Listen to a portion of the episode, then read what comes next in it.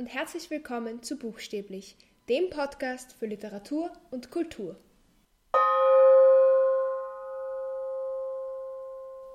Heute geht es um die Schachnovelle von Stefan Zweig. Die Handlung spielt sich auf einem Passagierschiff ab, und zwar ist dieses Schiff am Weg von New York nach Buenos Aires. Und auf dem Schiff befindet sich auch der Schachweltmeister Mirko Centovic. Der ist eher ein schüchterner Mensch. Er ist ein Weiser und ist bei einem Pfarrer aufgewachsen und hat dem immer bei seinen Schachpartien zugeschaut. Und dann hat er einmal selber gespielt, obwohl er davor das nie gemacht hat, aber einfach aufgrund seiner Beobachtungen war wahnsinnig gut und ist dann ziemlich schnell zum Schachweltmeister geworden. Am Schiff ist außerdem der Millionär McConnor und der fordert Jantovic zu einem Schachduell heraus und verliert es. Er fordert dann aber sofort eine Revanche und es sieht schon wieder so aus, als ob er verlieren würde, doch da mischt sich ein mysteriöser Dr. B ein und das Spiel geht im Endeffekt noch unentschieden aus.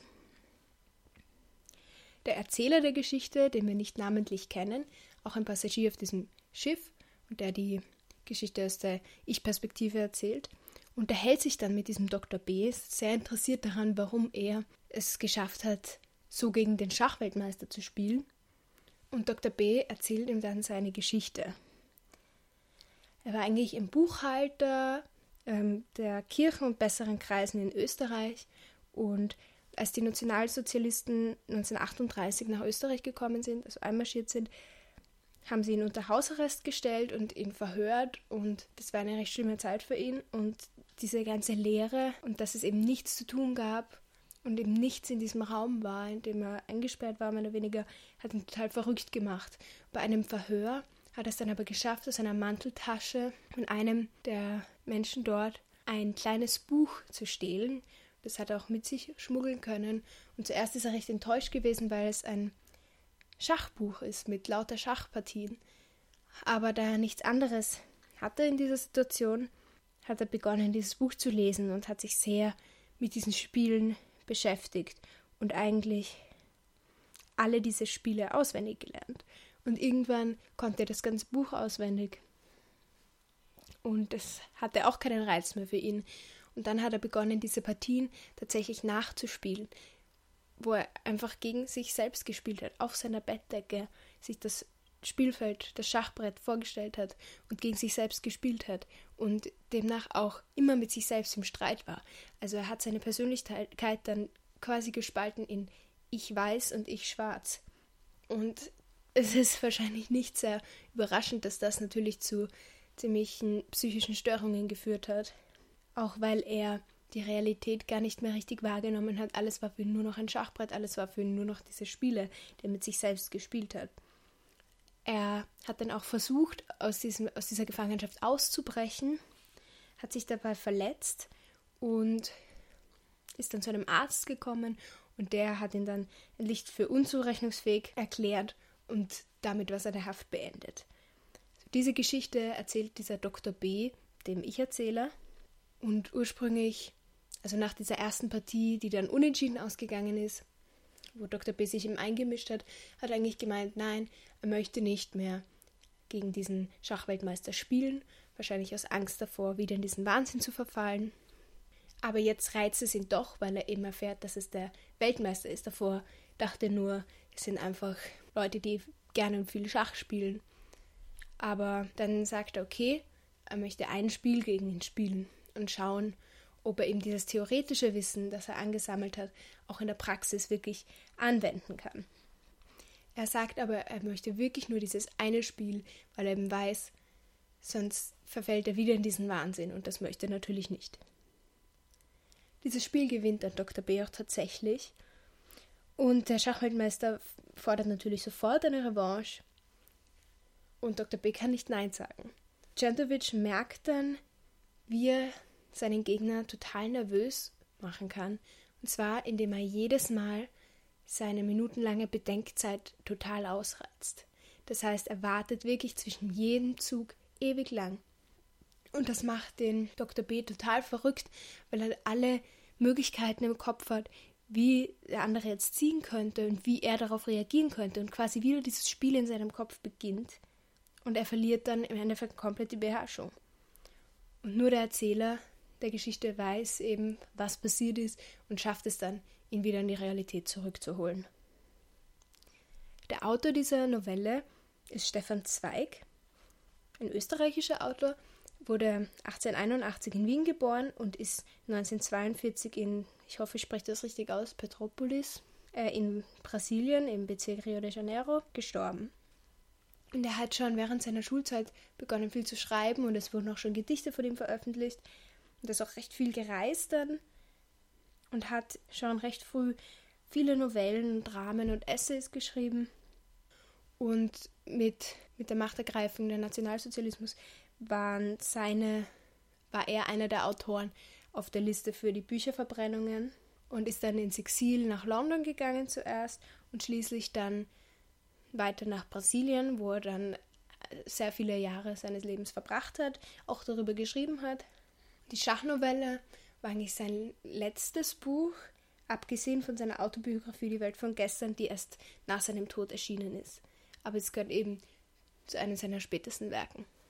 Es gibt übrigens auch einen Film zu Stefan Zweigs Leben, der heißt Vor der Morgenröte und ist mit Josef Hader, den ich sehr, sehr gut mag, 2016 erschienen. Und ich kann ihn sehr empfehlen. Also das ist echt recht interessant, was dieser Mensch alles durchgemacht hat und welche Erfahrungen er eben auch in Brasilien gemacht hat und auf seiner Reise dorthin. Und es ist echt schön, schön gezeichnet, das, das Porträt von diesem Autor. Da dieses Buch so kurz ist man das eigentlich wirklich in einem lesen kann, habe ich jetzt auch gar nicht mehr so viel dazu zu sagen. Aber ich möchte euch wie immer die drei Gründe geben, warum ihr dieses Buch lesen solltet. Der erste Grund, ich habe das schon bei meiner Folge über die Verwandlung gesagt, es ist ein kurzer Klassiker. Kurze Klassiker sind, da hat man eigentlich keine Ausrede, sie nicht zu lesen. Selbst wenn sie einem nicht gefallen, aus irgendeinem Grund, was ich bei der Schachnovelle wirklich nicht verstehen würde. Ich habe noch nie mit jemandem geredet, dem dieses Buch noch nicht, nicht gefallen hat. Allerdings rede ich natürlich nicht mit allen Menschen über die Schachnovelle, aber grundsätzlich alle Menschen, mit denen ich je über die Schachnovelle geredet habe, mochten dieses Buch. Und ich finde es wirklich gut. Ich kann es wirklich empfehlen. Man kann es eigentlich in einem durchlesen. Es hat, ich weiß nicht auswendig wie viele Seiten, aber ich glaube nicht mal 100. Und in meiner Ausgabe war es noch dazu eine recht große Schrift und recht dicke Seiten. Das heißt, es ist wirklich schnell lesbar, trotzdem total eindrucksvoll. Und wie gesagt, selbst wenn es einem aus irgendeinem Grund nicht gefallen würde, man hat vielleicht einen Tag verschwendet dafür und nicht mehr. Der zweite Grund ist es österreichische Literatur. Das liegt mir einfach sehr am Herzen. Ich finde, gerade heutzutage gibt es irgendwie immer weniger österreichische Literatur, die wirklich viel Aufmerksamkeit bekommt ich meine, es gibt schon einiges an österreichischer Literatur, gerade aus dieser Zeit von Stefan Zweig und auch kurz davor, also Jahrhundertwende und so, Schnitzler habe ich auch schon geredet. Die Gegend, da gibt es schon viel sehr gute, auch bekannte österreichische Literatur, aber grundsätzlich kommen einem so im Laufe der Zeit, wenn man sich mit Literatur beschäftigt, schon eher mehr deutsche Autoren und Autorinnen unter. Und das finde ich auch nicht schlimm. Also ich, ich sage nicht, dass, dass ich dass ich die deutsche Literatur schlecht finde oder irgendwas. Absolut nicht. Ich lese gerne deutsche Literatur. Aber ich finde, österreichische, österreichische Literatur hat einfach teilweise auch etwas ganz anderes, eine ganz andere Farbe und Stimmung, finde ich. Und natürlich auch die Sprache. Also dieses österreichische beeinflusst die österreichische Literatur schon auch sehr, finde ich. Irgendwie das ganze Ambiente. Also bin ich immer, ich freue mich immer, österreichische Bücher zu lesen. Auch wenn das jetzt nicht heißt, dass ich am liebsten nur österreichische Bücher lesen würde, überhaupt nicht. Ich mag es einfach voll, Bücher aus verschiedenen Kulturen zu lesen und zu schauen, was für Unterschiede gibt es da. Und ich finde eben gerade diese Stimmung, die irgendwie erzeugt wird, eben auch durch diese Sprache und durch so ganz kleine Feinheiten, die einfach ein bisschen anders sind, macht es für mich zu einem einfach sehr schönen Leseerlebnis. Jetzt habe ich sehr lange darüber geredet. Aber ich finde österreichische Literatur, gerade Stefan Zweig, Arthur Schnitzler, finde ich einfach sehr toll. Und der dritte Grund ist jetzt sehr weit gefasst, aber die ganze Geschichte vom Aufbau her und die handelnden Charaktere finde ich einfach sehr gut gemacht. Ich finde, es ist wahnsinnig schwierig, eine kurze Geschichte zu schreiben, in der man viel unterbringt. Es gibt wahnsinnig viele Kurzgeschichten, aber in denen, oder eben auch Novellen, in denen man aber die Charaktere vielleicht nicht so gut kennenlernen kann, weil es einfach so kurz ist und weil einfach so viel an Handlung untergebracht werden muss. Und Stefan Zweig hat das hier einfach sehr gut gemacht, indem er die eigentliche Rahmenhandlung sehr einfach gehalten hat. Wir sind auf einem Schiff und Leute spielen Schach. Und es findet zwischen dem ersten Teil mit, also der ersten, ersten Schachteil am Schiff und dem zweiten Teil findet dieses Gespräch statt. Und das ist die Struktur von der Rahmenhandlung. Und dann gibt es eben das, was dieser Dr. B erzählt. Und das ist natürlich eine großartige Möglichkeit, um einen Charakter sehr deutlich zu zeigen, wenn er einfach wirklich seitenlang erzählt, was ihm passiert ist. Und ich finde, was ihm noch besonders gut gelungen ist, ist, dass man diese Wendung, die passiert. Also zuerst merkst du ja nur, okay, da kommt irgendein mysteriöser Mann hinein und der sagt, nein, mach das nicht, mach nicht diesen Zug. Wenn du so ziehst, haben wir noch die Chance für ein Unentschieden man würde diese Wendung nicht erwarten. Niemand würde erwarten, glaube ich, dass dieser Mann gefangen gehalten wurde und ein Schachbuch auswendig gelernt hat und das zu einer Obsession wurde. Ich finde, das ist einfach eine wirklich tolle Wendung, um, die ihm total unerwartet kommt und die total faszinierend geschrieben ist.